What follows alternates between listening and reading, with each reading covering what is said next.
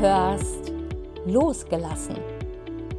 Der Podcast, der dir zeigt, wie du endlich loslassen kannst und dabei die größte Liebe deines Lebens findest. Dich selbst.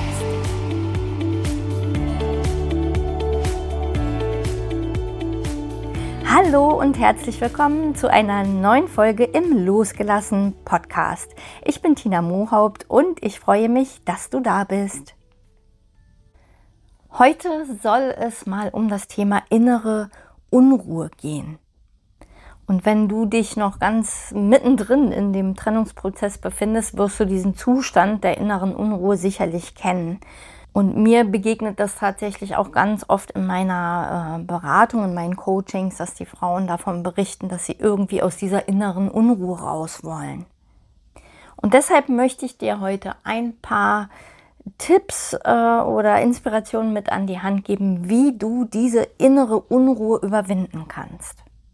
Nur kurz, was ist mit dieser inneren Unruhe gemeint?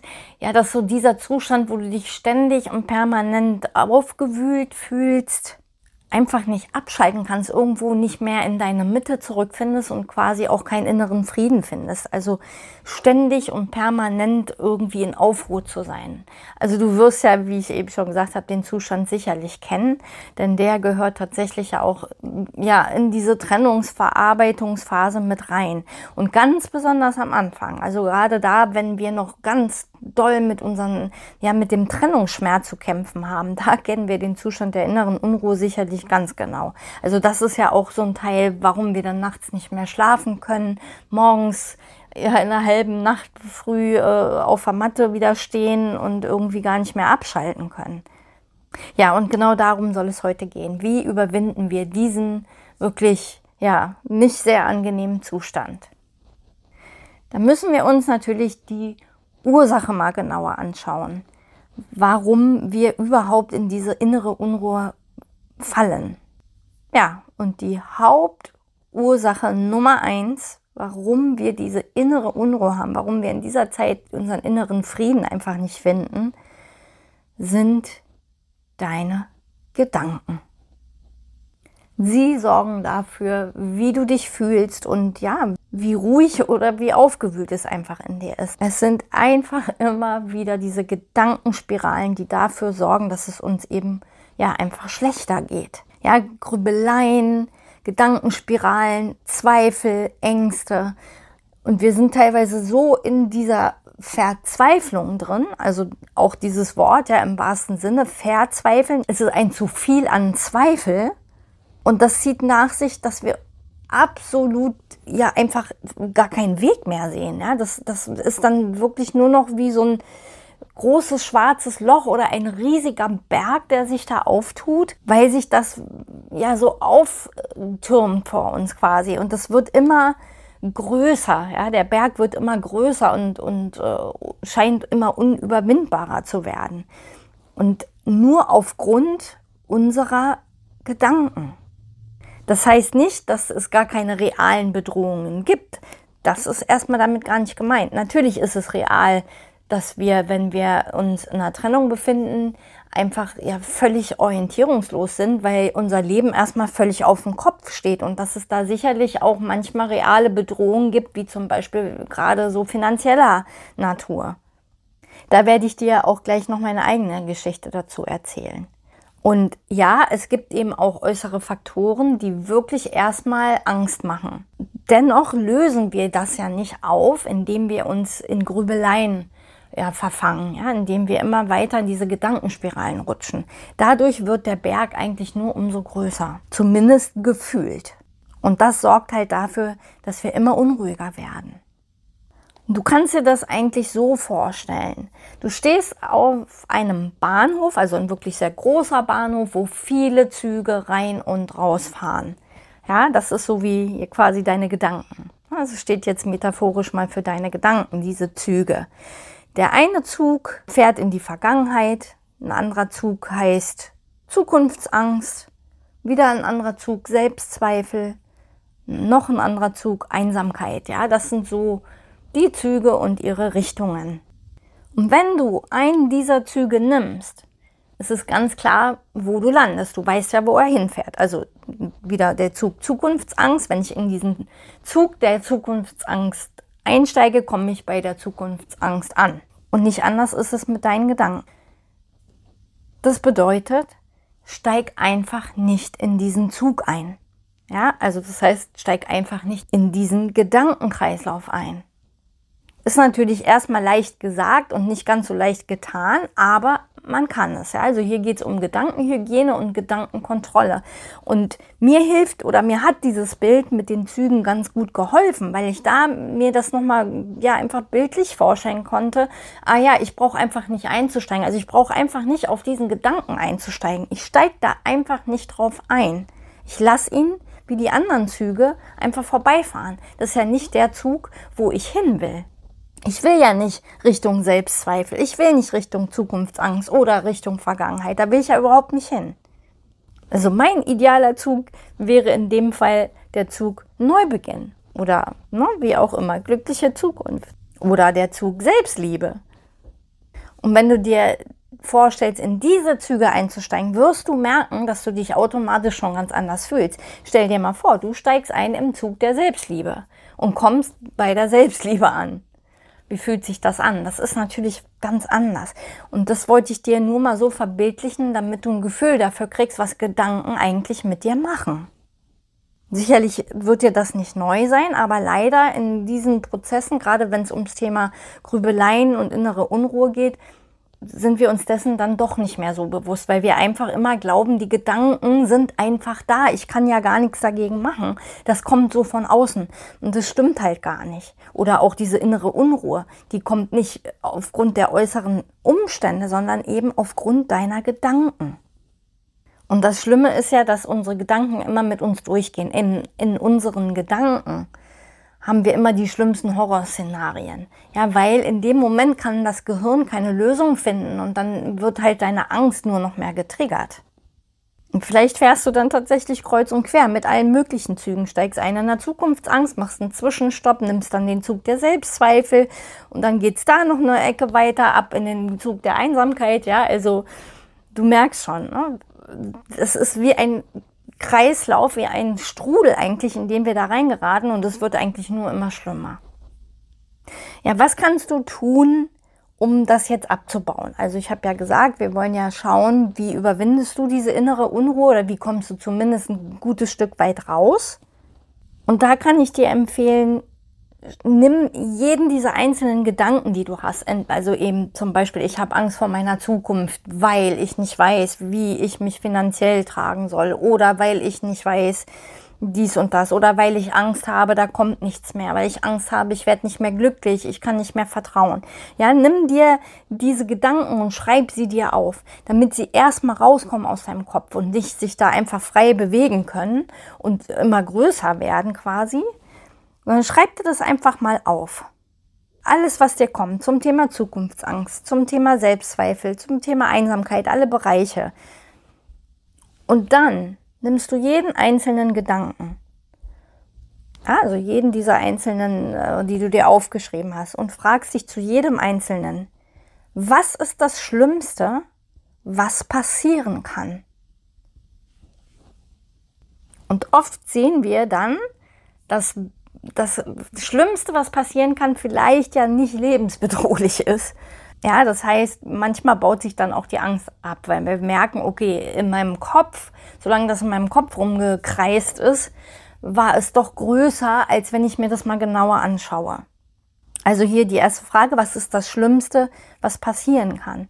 Und dann die nächste Frage ist, wenn es passiert, also wenn es wirklich so passieren sollte, das Schlimmste, was ich befürchte, wie kann ich dann damit umgehen?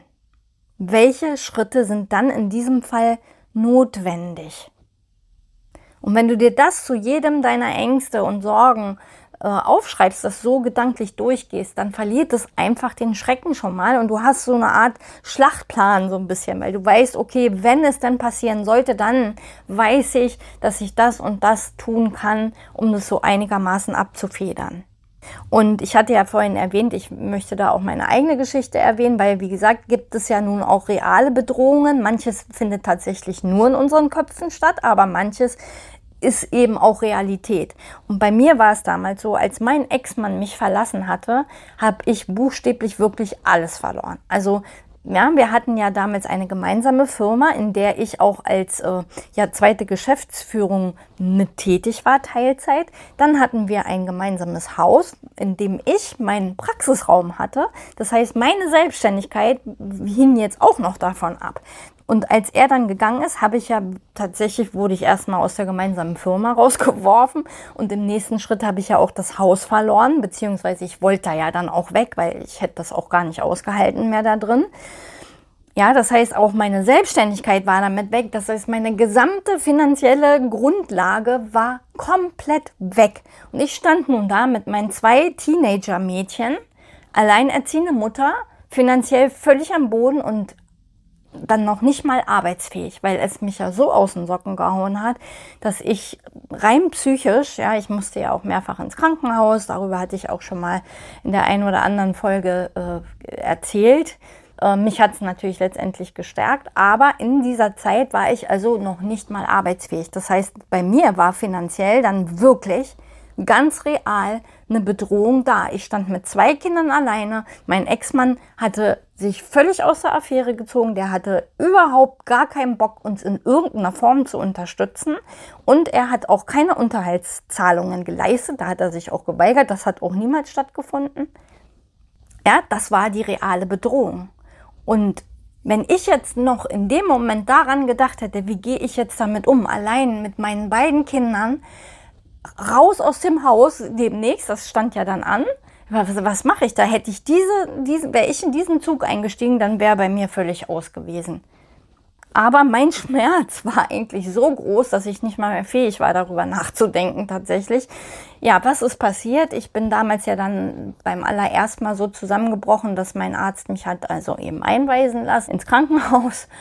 Und dort wurde dann einfach, wie gesagt, war ja selber nicht fähig, darüber nachzudenken, erstmal ein Antrag auf Hartz IV gestellt. War jetzt nicht die ideale Lösung, aber es war eine Lösung. Ich stand eben nicht einfach vor dem Nichts und ja, also das heißt, ich konnte dann als ich dann so einigermaßen nach ein paar Wochen hergestellt war, mich auf Wohnungssuche begeben und hatte erstmal diese Sicherheit, dass man mich da über Hartz IV erstmal auffängt. Ja, und das habe ich dann so lange nutzen müssen, bis es mir selber wieder gut gegangen ist und ich dann in der Lage war, wieder arbeiten zu gehen. Was ich dann auch getan habe. Also ich bin dann erstmal wieder in einen Teilzeitjob gegangen und habe dann nebenbei wieder meine Selbstständigkeit aufgebaut, bis ich ja dann, ja, quasi das, was ich ja auch heute mache, ähm, in, in Vollzeit auch ja, machen konnte, meine Praxis, all diese Dinge. Ich bin ja Heilpraktikerin für Psychotherapie und ich habe auch schon vorher therapeutisch gearbeitet, ähm, also bevor mein Ex-Mann sich getrennt hatte. Und das war ja mein Traum und mein Wunsch, da auch wieder hinzukommen. Aber für mich war auch wichtig, um eine gute Arbeit leisten zu können, muss ich selber durch diesen Prozess sein und auch wieder aufgebaut sein. Was ich dir aber halt damit mitgeben möchte, ist, Egal vor welchen Herausforderungen du jetzt stehst und vor welchen Bedrohungen, es gibt immer, immer, immer einen Weg und immer eine Lösung. Ja, das muss nicht finanzieller Natur jetzt bei dir sein, das können alle andere Dinge sein, aber es gibt immer eine Lösung. Und hier ist es wichtig, lerne in Lösungen zu denken und nicht in Problemen. Wenn du anfängst, alles nur in diesem Problem, äh, durch diese Problembrille zu sehen, dann hast du genau das, was du vielleicht jetzt als Problem hast, nämlich diese totale innere Unruhe. Weil natürlich reagiert dein Körper, deine Seele, deine Psyche darauf, auf diese Gedanken, auf diese Ängste und Sorgen, die du dir machst. Und deshalb äh, fühlen wir uns dann ja auch so unruhig. Also ja, wenn du aus dieser Unruhe raus willst, lerne wirklich deine Gedanken zu beruhigen weil die gehen mit einem so durch und diese Horrorszenarien, die so in unseren Gedanken stattfinden, treten in der Realität meistens nicht ein. Gott sei Dank auch. Ja, ich fasse noch mal kurz für dich zusammen. Was ist jetzt quasi der Lösungsweg? Also erstmal, ne, stell dir vor, dass Gedanken wie all diese Züge sind und wenn du weißt, was auf dem Zug steht, in welche Richtung der fährt und du willst nicht in diese Richtung fahren, steigst du nicht in diesen Zug ein. Punkt.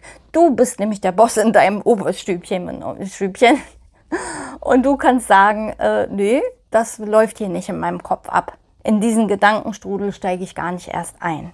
Ja, also das ist Punkt Nummer eins. Steig einfach nicht in diesen Zug ein. Und wenn es dann aber doch passiert, das ist halt so, dass das immer mal passiert, auch das gehört ja ein Stück weit zur Verarbeitung dazu. Wenn du merkst, du rutscht da doch rein, dann schreibe dir alle diese Gedanken auf. Auch da verlieren sie oftmals schon mal ja ihren Schrecken, weil wenn wir das geschrieben vor uns sehen, dann wird es oftmals auch kleiner, als wenn die Gedanken nur einfach so unkontrolliert in uns rumgeistern. Und wenn du diese Dinge aufgeschrieben hast, dann nochmal fragen zu jedem einzelnen dieser Gedanken, was ist das Schlimmste, was mir da passieren kann? Und wenn es passiert, wie kann ich damit umgehen? Welche Schritte sind dann notwendig? Und ja, als kleine Übung so am Rande, stell dir einfach immer wieder den Zug vor, der dahin fährt, wo du auch hin willst. Da haben wir natürlich wieder dieses, wo willst du hin? Ich wollte es eigentlich vermeiden, aber es lässt sich nicht vermeiden, weil es so, so, so wichtig ist. Es hilft dir auch mal, äh, ja, einfach diesen Gedanken weiterzudenken. Ne? Ich steige jetzt mal ein im Zug Neubeginn. Wo bringt der mich hin? Wie könnte diese Landschaft aussehen? Ja, geh mal so in dieses Bild rein. Und auch das fühlt sich doch schon ganz anders an. Ja, auf diesem Weg entdecke ich dieses und jenes oder ich entdecke meine Selbstliebe diesen Zug darfst du gerne nehmen und da steig ein und da fahr so richtig eine weite Strecke damit, so weit du magst. Und das wird dir auch sehr helfen, die Dinge klarer zu sehen und vor allen Dingen eben wirklich aus dieser Unruhe rauszukommen. Ja, wenn das alles nicht helfen sollte, es ist manchmal tatsächlich so, dass man alleine sich nur noch mehr verstrickt und irgendwie manchmal einfach wirklich nicht mehr rauskommt. Und wenn du da Hilfe und Unterstützung brauchst, dann nutze gerne die Möglichkeit zu einem kostenlosen Erstgespräch mit mir. Und da können wir gemeinsam schauen, wo du da genau feststeckst, wie du diese ja, Blockaden lösen kannst, Ängste lösen kannst, auch wieder mehr zu dir zurückfinden kannst. Wenn du das alles gerne auch für dich möchtest, ja, dann nutz gerne die Gelegenheit für dieses kostenlose Erstgespräch. Den Link zu meinem Kalender, den findest du wie immer in der Podcast-Beschreibung. Wir sind jetzt am Ende angekommen. wenn dir dieser Podcast gefallen hat, lass mir gern ein paar Sterne da. Darüber freue ich mich immer sehr. Und wenn du magst, hören wir uns einfach in der nächsten Folge wieder. Ich wünsche dir einen wunderschönen Tag oder Abend, je nachdem, wann du diese Podcast-Folge hörst. Und bis zum nächsten Mal, deine Tina.